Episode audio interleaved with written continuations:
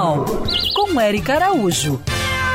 Oi, gente! Dia 9 de setembro foi o dia do médico veterinário, meu dia e de tantos outros colegas que exercem essa profissão tão importante para a saúde animal, para a saúde ambiental e para a saúde das pessoas. E nesta pandemia, muitos médicos veterinários estão na linha de frente, combatendo a Covid-19, uma atuação necessária e estratégica para salvar vidas, como no caso do Dr. Paulo Brandão, que é pesquisador e virologista da USP eu quero deixar bem claro, bem explícito, como é amplo o campo de atuação da medicina veterinária. Primeiro, não tem nenhum profissional que conheça tanto de doenças infecciosas como o médico veterinário, tanto em função da amplitude de doenças que a gente vê durante a, a nossa curso de formação, quanto ao número de espécies que são vistas. Segundo, não tem outro profissional que conheça tanto de coronavírus como o médico veterinário. A medicina veterinária é eletivamente, primariamente, uma profissão ligada à saúde pública. Veja, por exemplo, a atuação do veterinário ou veterinário nos centros de controle de zoonoses, secretarias de saúde, organizações internacionais de saúde, por exemplo.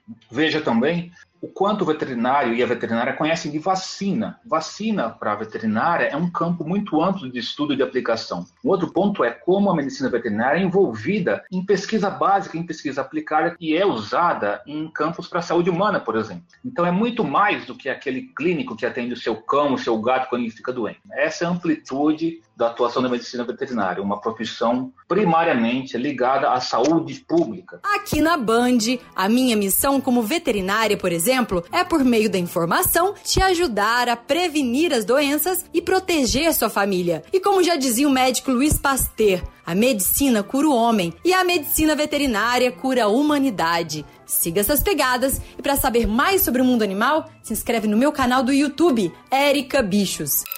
Quer ouvir essa coluna novamente? É só procurar nas plataformas de streaming de áudio. Conheça mais dos podcasts da Band News FM Rio.